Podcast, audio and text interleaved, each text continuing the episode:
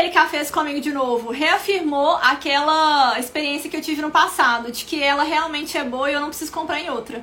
Aí agora, olha como mais difícil é para essas empresas que apareceram para mim no meu feed, que são outras empresas de roupa de academia, como mais difícil é para elas venderem para mim. Agora tá meio que quase impossível, eu já tô assim, ó, num relacionamento sério com a DLK, entendeu?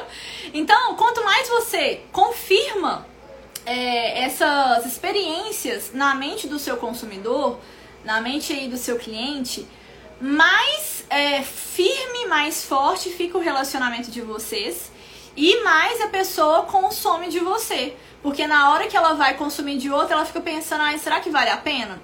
É igual um dia eu perguntei para um cliente meu, eu falei assim, é, com meu cliente, olha, o contrato tá vencendo, você vai querer permanecer e tal, porque eu tenho que perguntar, né?